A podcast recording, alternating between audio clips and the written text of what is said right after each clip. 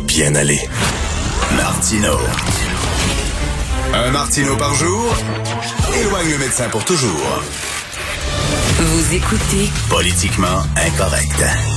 On va parler de la crise qui frappe de plein fouet les restaurateurs avec Thierry Darès, que vous connaissez bien, blogueur, chroniqueur, critique culinaire au Journal de Montréal, Journal de Québec. Salut Thierry. Bonjour Richard. Écoute, comme toi, je suis un grand fan de resto. On se croise d'ailleurs souvent dans les restos. On se croisait dans les restos de Montréal. Oui, on se croisait. Euh, oui. on se croisait.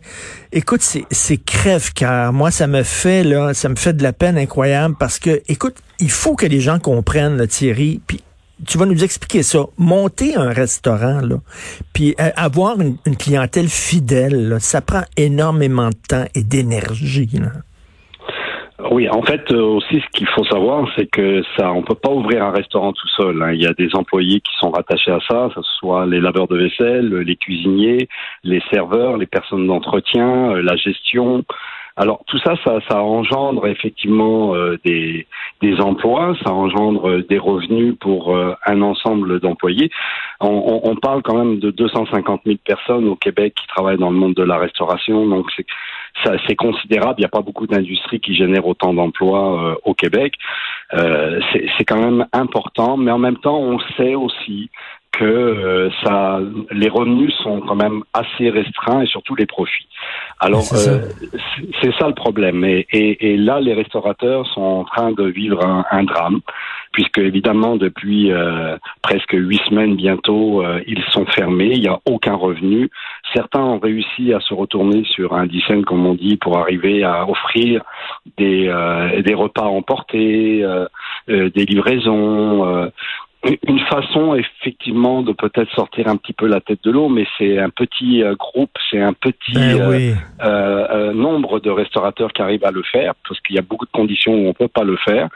Mais ce qui est le plus difficile pour eux actuellement, c'est surtout le fait de ne pas savoir quand est-ce qu'ils vont reprendre leurs activités et surtout dans lesquelles conditions ils vont pouvoir ouvrir. Et là, on dit qu'à peu près 50 pourraient ne pas passer à travers.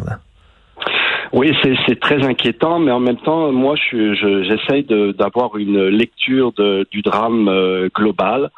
Euh, toi et moi et beaucoup de monde dans, dans l'industrie savons que euh, c'est aussi une industrie qui était quand même euh, très développée tout le monde disait il y a beaucoup trop de restaurants, par exemple à Montréal, euh, il y a une pénurie de main d'œuvre. Euh, est-ce que ce drame va euh, permettre justement de rééquilibrer les choses? 50%, c'est beaucoup quand même pour rééquilibrer les choses. Ça veut dire qu'il y a beaucoup de gens de talent, il y a beaucoup de gens extraordinaires et des gens qui ont investi leur vie, leur économie, leur passion, leurs heures de travail, qui vont perdre tout ça du jour au lendemain.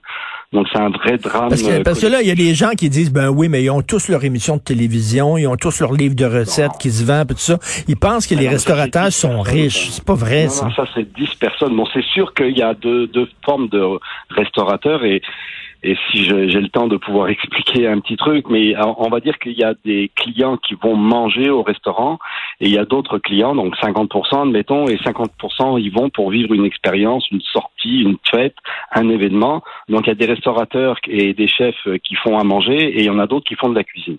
Donc il faut bien de faire une distinction entre les deux, tu comprends? Mais on aura toujours besoin de manger, euh, soit parce qu'on a des affaires, parce que c'est à côté du bureau, parce que voilà, c'est pas juste les restaurateurs, c'est aussi les comptoirs, c'est aussi tous les artisans qui sont rattachés à ça, c'est les fournisseurs de viande, de poisson, les boulangers, les distributeurs, c'est une foule de monde qui sont rattachés à un restaurant. Un restaurant, c'est pas juste quelque chose d'unitaire.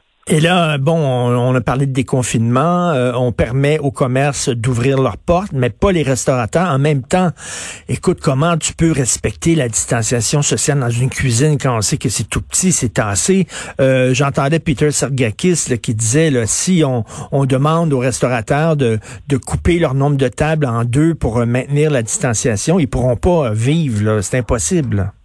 Oui, je, je, je, crois qu'il y a, il y, a, il y a beaucoup de choses qui sont euh, malheureusement pas bien avancées. Euh, on le voit, toi, moi et la population au complet, les auditeurs qui nous écoutent, les fils qu'on a devant les supermarchés, les magasins qui sont euh, euh nécessaires euh, à la survie de notre activité actuellement, que ce soit dans l'alimentation ou autre, les pharmacies, etc. Et comme alors on fait rentrer un nombre de gens, mais par contre, Une fois que tout le monde est dans les magasins, les supermarchés, alors là, c'est la cohue, tout le monde se frotte, tout le monde se, oui. se croise, ça. Et les gens, qui empêchent les gens de rester une heure dans le magasin pour acheter ses emplettes parce qu'ils veulent faire une grosse grosserie Alors, on empêcherait les restaurateurs euh, de pouvoir ouvrir dans des conditions optimum, mais par contre, les autres, eux, ont le droit de fonctionner, les usines, etc. On comprend la distanciation. Je crois que les restaurateurs sont des gens qui sont incroyablement créatifs, qui ont des idées incroyables et qui sont capables de s'organiser pour sécuriser leur personnel et sécuriser aussi la clientèle. Et tu sais qu'une des menaces aussi pour euh, l'industrie de la restauration, c'est qu'il y a beaucoup de gens comme moi, par exemple, je ne cuisinais pas. J'allais souvent au resto avec ma blonde, et là, on a, on est dans la maison et on cuisine, puis on n'est pas pire. On a découvert un talent, puis on s'est dit, ben écoute, quand la crise va, va se résorber, peut-être que notre budget resto aussi va être moins gros, on va manger davantage à la maison.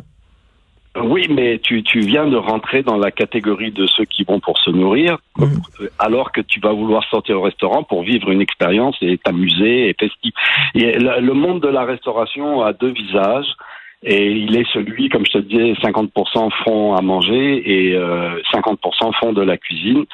Peut-être que tu vas te tonner ton, de ton ragoût de boulette et puis ton, ton bouilli à un moment donné, puis ton hachis parmentier, puis ton pâté chinois, Richard, et que tu vas trouver que finalement d'aller manger des sushis dans des bons restaurants et d'aller manger de la cuisine euh, internationale et québécoise euh, dans des conditions optimum, ça peut être bien le fun de temps en temps. Je sais que la restauration c'est aussi un produit de luxe, c'est un- c'est une, Mm. une dépense euh, complémentaire, supplémentaire. On n'est pas obligé d'aller au restaurant pour vivre, mais voilà, ça fait partie des activités. On n'est pas obligé d'aller en vacances non plus, prendre de l'avion puis aller au bout du monde. Hein. On peut euh, très bien visiter le Québec et c'est un petit peu ça aussi qu'on va vouloir mettre en avant. Est-ce que tu demandes, est-ce que tu demandes aux gens, mettons, de, de- les, les- les gens d'aider, peut-être, on a tous un, un restaurant chouchou où on aime aller, etc. Si ce restaurant-là fait effectivement euh, des mets pour emporter, des encourager aussi pendant cette crise-là?